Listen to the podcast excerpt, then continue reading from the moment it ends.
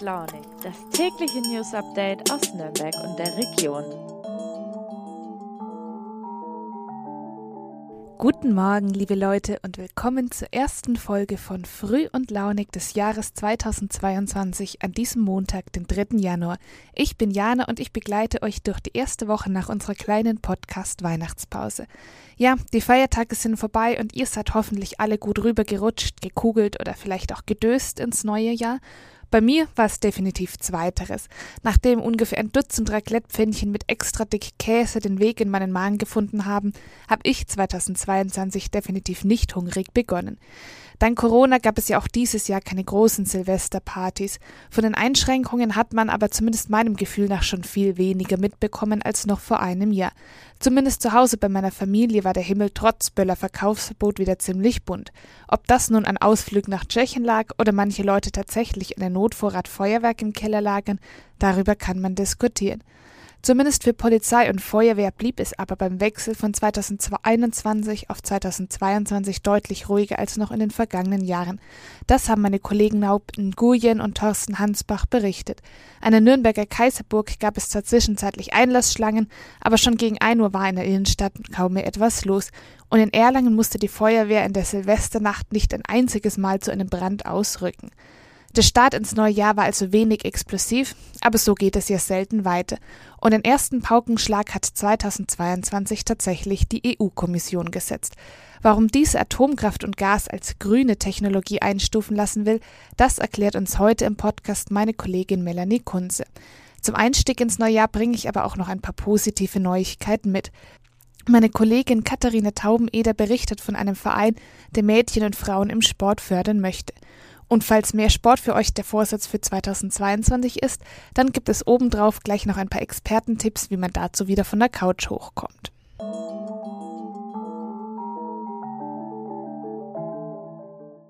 Grundremmingen, Brockdorf, Gronde. Diese drei Atomkraftwerke wurden am 31. Dezember 2021 planmäßig außer Betrieb genommen, für immer. Damit steht in Deutschland das Zeitalter des Atomstroms kurz vor dem Ende. Nur noch drei Standorte gibt es, die alle bis Ende Dezember 2022 ihren Betrieb einstellen sollen. Und dann?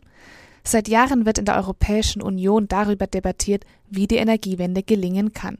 Immer wieder wird ja die Befürchtung geäußert, dass die erneuerbaren Energien nicht schnell genug ausgebaut werden können oder dass diese in Zeiten von Dunkelflauten nicht genug Strom liefern können. Während manche Staaten daher auf moderne Gaskraftwerke als Übergangstechnologie setzen, plädieren andere für den vorgeblich CO2-freien Atomstrom. Klimaschützer halten beides für falsch, die EU-Kommission aber offenbar beides für gangbar. Die deutschen Atomkraftwerke waren noch nicht einmal ganz heruntergefahren, da versendete sie in der Neujahrsnacht ihre Einschätzung, dass Atom- und Gaskraftwerke künftig unter gewissen Auflagen als grüne Technologie gelten sollten. Was es damit auf sich hat, das erklärt nun meine Kollegin Melanie Kunze. Seit Monaten wird ja in der EU debattiert, welche Technologien in der neuen Taxonomie der EU als förderfähig eingestuft werden sollen. Taxonomie, das klingt erstmal sehr sperrig und sehr abstrakt. Liebe Melanie, in einfachen Worten erklärt, worum geht es dabei? Der Begriff klingt erstmal sperrig, er ist aber relativ einfach zu erklären. Eine Taxonomie ist eine Art Klassifizierung. Damit werden nachhaltige Wirtschaftsaktivitäten eingestuft. Und das Verfahren ist vor allem für Investoren interessant. Sie können aus den Ergebnissen Schlüsse ziehen und in entsprechende Unternehmen investieren. Und was bedeutet es, wenn in dieser Taxonomie Atomkraft und Gas nun zumindest unter Auflagen als grün eingestuft werden sollen? Die EU-Kommission will Investitionen in Gas- und Atomkraftwerke unter bestimmten Bedingungen als klimafreundlich einstufen. Konkret sieht der Entwurf der EU-Kommission vor, dass vor allem in Frankreich geplante Investitionen in neue AKW als grün klassifiziert werden können. Ähm, das unterliegt äh, gewissen Auflagen, unter anderem, wenn die Anlagen neuesten technischen Standards entsprechen und wenn ein konkreter Plan für den Betrieb einer Entsorgungsanlage für den hochradioaktiven Müll vorgelegt wird. Warum hat ausgerechnet Frankreich Interesse daran, dass Atomkraftwerke als klimafreundlich eingestuft werden? Ganz klar, das Land setzt auf die Energie. In Frankreich gibt es derzeit 56 Atomkraftwerke. In Deutschland sind seit dem Jahreswechsel noch drei Atomkraftwerke am Netz. Investitionen in neue Gaskraftwerke sollen insbesondere auf Wunsch Deutschlands übergangsweise ebenfalls als grün eingestuft werden können. Dabei soll zum Beispiel relevant sein, wie viel Treibhausgase ausgestoßen werden. Der Vorschlag der EU-Kommission ist ja sehr heftig umstritten. Welche Kritik gibt es denn daran? Während Gas noch als kurzfristige Übergangstechnologie gelten kann, ist das bei Atommüll kritisch zu sehen. Denn wo der Atommüll gelagert werden soll, ist noch immer nicht geklärt. Nachhaltig und klimafreundlich ist das nicht, denn der verstrahlte Müll wird ja Millionen gefährlich sein. Der neue deutsche Wirtschafts- und Klimaschutzminister Robert Habeck lehnte den Plan bereits ab. Eine Zustimmung zu den neuen Vorschlägen der EU-Kommission sehen wir nicht, sagte der grünen Politiker. Ja, vielen Dank für diese Einschätzung. Auch Österreich und Luxemburg sind gegen diese Einstufung. Um diese zu verhindern, müssten sie aber ein Veto einlegen, und dazu brauchen sie die Unterstützung entweder des EU-Parlaments oder einer qualifizierten Mehrheit von 20 der 27 EU-Staaten. Daher hat Österreich nun angekündigt, notfalls gegen die neue Verordnung klagen zu wollen. Ob sich die neue deutsche Regierung dieser Klage anschließen würde, ist aber noch offen.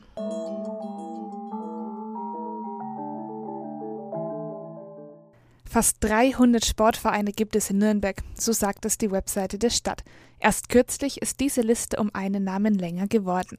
Der Sportverein Artio, benannt nach einer keltischen Bären- und Jagdgöttin, hatte sich zum Ziel gesetzt, ganz besonders Mädchen und Frauen zu fördern, die sonst im Vereinsleben manchmal untergehen. Meine Kollegin Katharina Taubeneder hat mit der Vereinsgründerin gesprochen und erzählt, wie es dazu kam. Warum genau haben sich denn die Gründerinnen dazu entschieden, dass es dafür einen eigenen Verein braucht?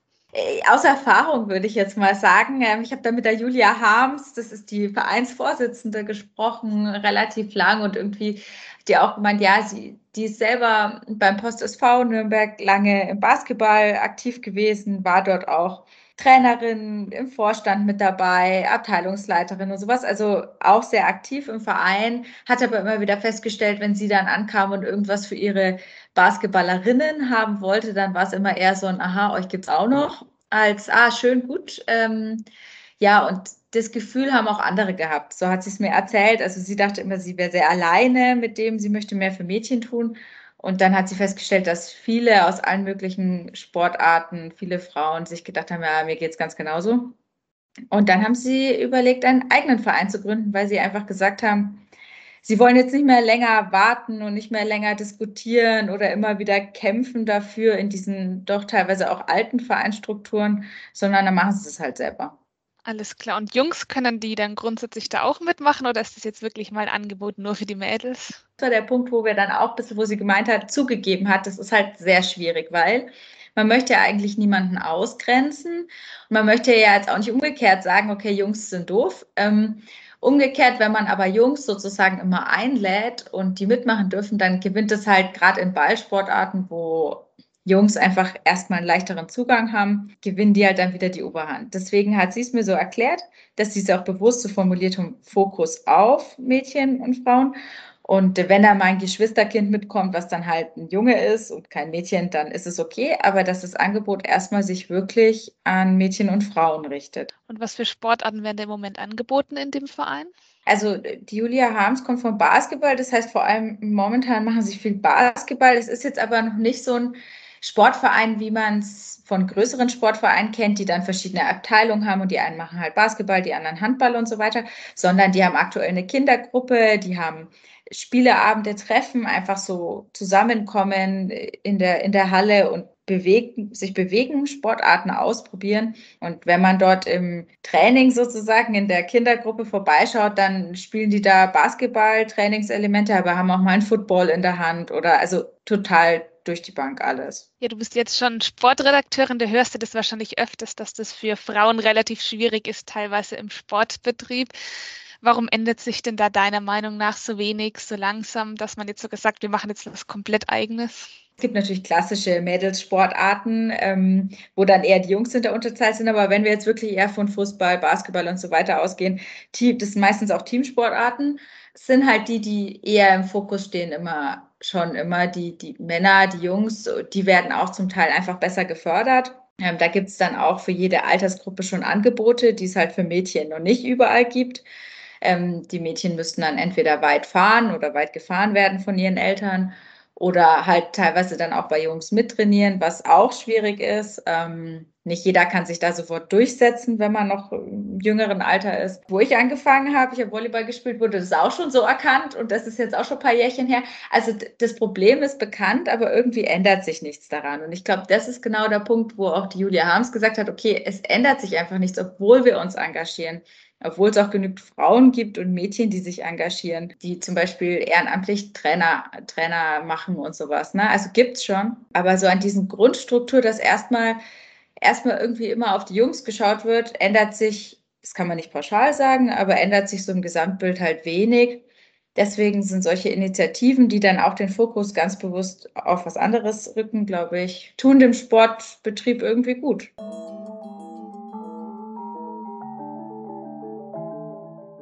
Apropos Sport, gehört ihr auch zu denjenigen, bei denen mehr Sport ganz oben auf der Liste der Neujahrsvorsätze steht?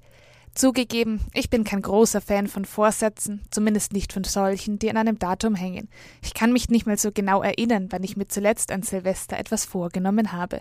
Aber nach nahezu zwei Jahren der Pandemie habe sogar ich eine lange Liste an Ideen, was ich 2022 endlich wieder tun will. Da bleibt nur ein Problem. Wie motiviert man sich nach nahezu zwei Jahren Pandemie wieder vom Sofa hochzukommen? Mein Kollege André Ammer hat dazu mit dem Mentalcoach und Autor Jürgen Zwickel aus Hilpoltstein gesprochen und der sagt, das Konkrete schlägt das Allgemeine. Wenn es mit dem guten Vorsatz klappen soll, sollte man sich also vorher genau überlegen, wie das aussehen könnte und warum man das eigentlich will.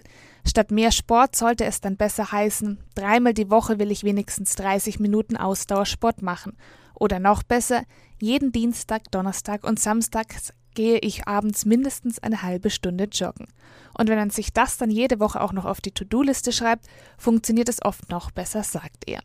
Ja, falls ihr noch mehr Tipps gegen den inneren Schweinehund braucht, den Link zum kompletten Interview packe ich euch natürlich wie immer in die Show Notes. Und das war es auch schon für heute. Vielleicht gehört ihr zu den Glücklichen, die diese Woche noch frei haben und jetzt einfach auf der Couch liegen bleiben können. Ansonsten ist es nur Zeit für den letzten Schluck Kaffee und dann geht es richtig los mit 2022. Frohes neues Jahr und bis morgen wieder, eure Jana.